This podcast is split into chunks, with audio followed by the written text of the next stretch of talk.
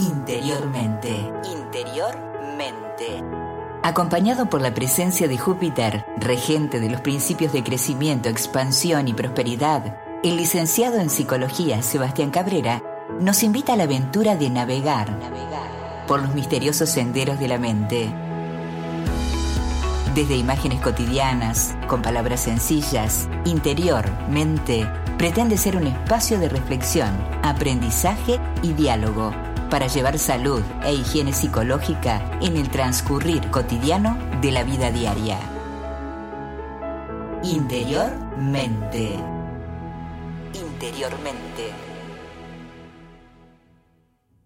Bueno, buenas tardes, buenas noches a todos los que nos escuchan. Estamos de vuelta aquí con Interiormente, una nueva emisión en este día jueves 15 de abril muy bien, bueno, yo tengo acá la consulta de un oyente y dice lo siguiente. Suelo poner demasiadas expectativas en todo lo que realizo, una relación, un trabajo, una operación comercial, una amistad, y las cosas no salen como esperaba.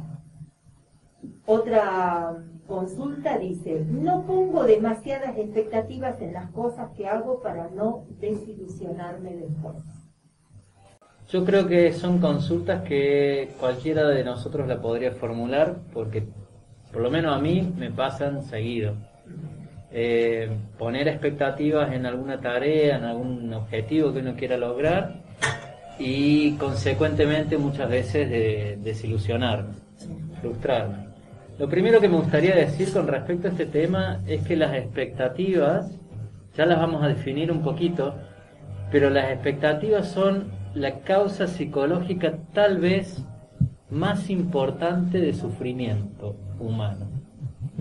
Sufrimiento en el sentido de no es un dolor específicamente, no es una herida, pero es un modo de enfrentarme a la realidad que muchas veces me lleva a la desilusión, a la frustración. A eso me refiero con lo de sufrimiento a la desmotivación también en, ocasiones, ¿no? Digo, cuando estoy desilusionado, cuando algo no sale como yo quiero que salga, eh, sobre todo si es un objetivo laboral, profesional, probablemente me desmotive, me decepcione y eh, pierda el interés o la energía en, en seguir apostando o seguir intentando, ¿no? Cuando las expectativas se asocian a una exigencia, tenemos ahí una gran posibilidad de volvernos exigentes, volvernos críticos, incluso volvernos engreídos, condescendientes.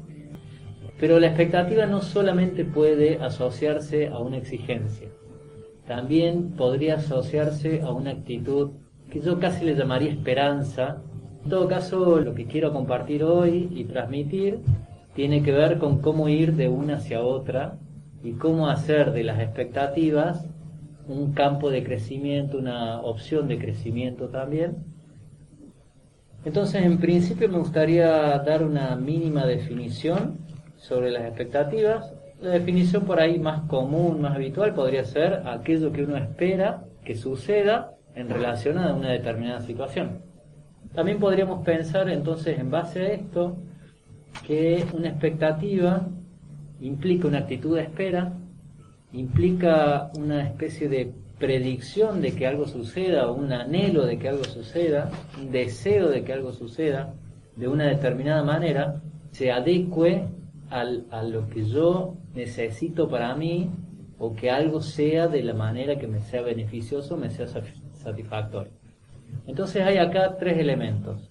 Algo que no sucedió y está por suceder, y entonces yo en ese sentido decía algo en relación a la predicción, o a, la esperanza de que algo ocurra, de una manera determinada que tiene que ver con una posición casi diría egoísta de que suceda como yo quiero o yo necesito que suceda, y de un deseo, un deseo en relación a eso, un deseo respecto al, resultado, digamos. Entonces, lo que nos lleva a frustrarnos con, con mucha frecuencia es asociar mi bienestar con la satisfacción de mis expectativas. Esto es muy peligroso porque la mayoría de las veces seguramente no se cumplen mis expectativas. Las expectativas originalmente se generan frente a una, una débil tolerancia a la frustración. Genera una expectativa como una manera de controlar aquello que va a suceder, que no sé qué es la incertidumbre. Entonces la expectativa de alguna manera a nivel psicológico se, se suscita, aparece como una forma de control enmascarada o eh, un tipo de control ante la incertidumbre, para no frustrarme justamente. El problema es que mm, es una espada de doble filo porque la verdad que la mayoría de las veces me lleva a la frustración, o sea, yo tengo expectativas para tratar de controlar la incertidumbre o la frustración que me provoca no saber lo que va a venir, me hago una expectativa, un escenario imaginario de cómo me gustaría que resulte, y realmente termino en el mismo lugar del que me quería escapar o lo que quería evitar, que es la frustración, la desilusión. Entonces yo diría que en ese sentido la expectativa es una mm, construcción poco eficiente, digamos así.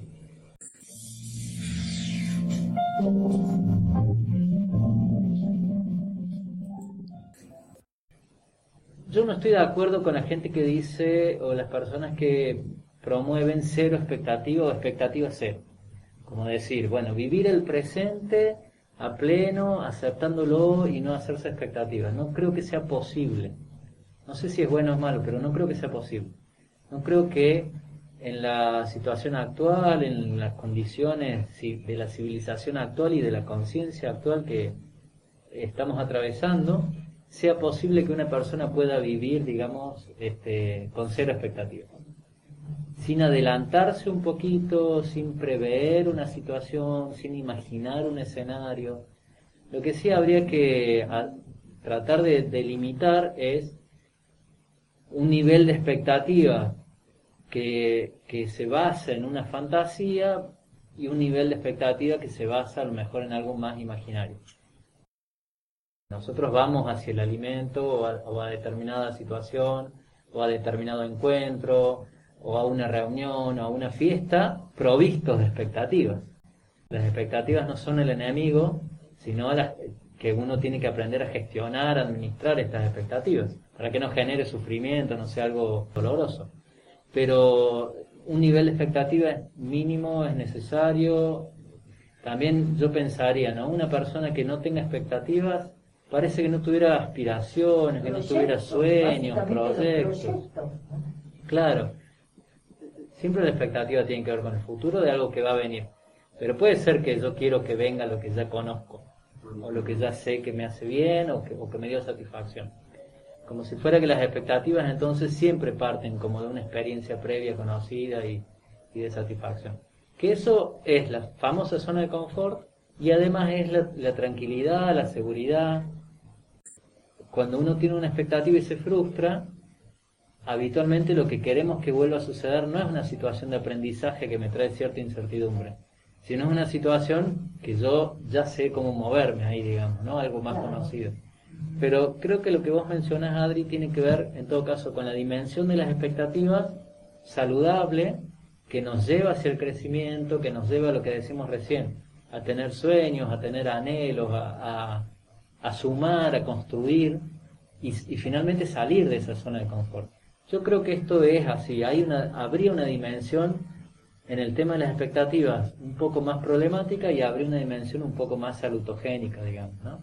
Por eso yo no soy de la idea de tratar de llegar a, a las expectativas cero. Soy de la idea de gestionar las expectativas, de administrarlas y hacer de las expectativas que uno tenga un camino de crecimiento, digamos, no, no una manera de evitar el dolor o una manera de evitar la incomodidad.